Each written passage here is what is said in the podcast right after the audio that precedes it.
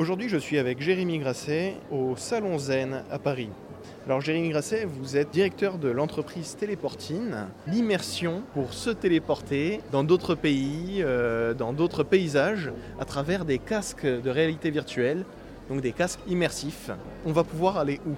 Alors aujourd'hui avec Téléportine, on, peut se téléporter dans pas mal d'endroits. Euh, en Asie, on peut aller en Inde, euh, au Népal, au Sri Lanka, en Indonésie, à Bali aussi. Euh. Après, je suis allé dans des mariages en Inde, au Rajasthan, pour tourner des ambiances un peu festives. je suis allé à Goa. Je suis allé aussi tourner au Sri Lanka. ça, c'était plus récemment, c'était il y a six mois.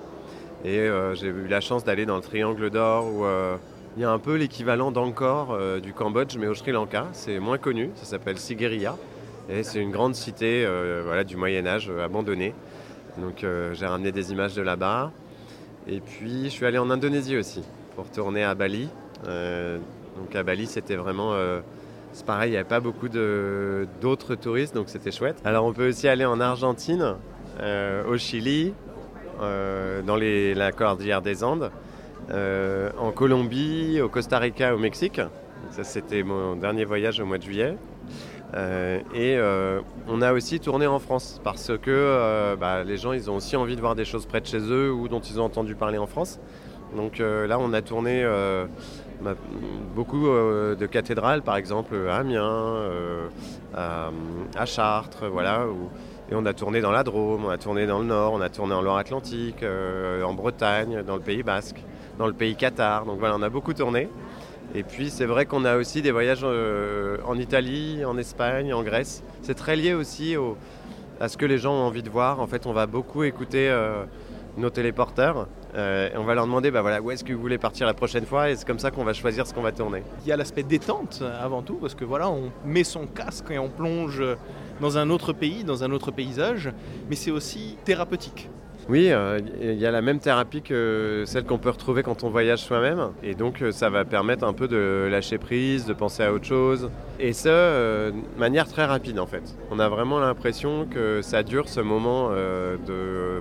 Voilà, quand on revient du casque, on a souvent des gens qui sont très émus. soit ça leur rappelle les souvenirs, soit ils ont toujours rêvé d'aller là-bas. Et donc, on a des gens bah, qui peuvent se retrouver à pleurer ou qui sont vraiment très surpris. Voilà, c'est vraiment, c'est tellement immersif que c'en est surprenant. Est-ce que les écrans, ça perturbe pas euh, cet aspect thérapeutique et zen? Je pense pas que ça perturbe, en fait, je pense que ça complète. C'est-à-dire que nous, on ne considère pas que c'est l'écran tout seul qui va faire que les gens euh, aillent mieux ou prennent, euh, prennent conscience de certaines choses.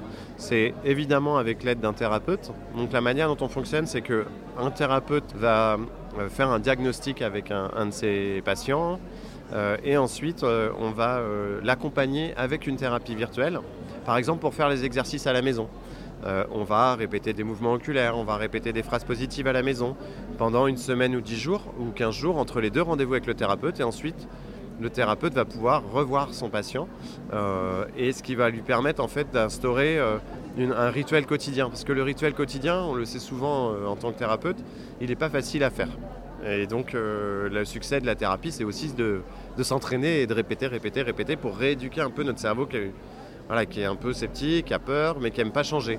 Donc lui a beaucoup de résistance, mais en faisant une répétition quotidienne, euh, ça va vraiment permettre de faire une évolution. C'est le bon compromis entre le voyage et le fait de rester euh, dans son cocon.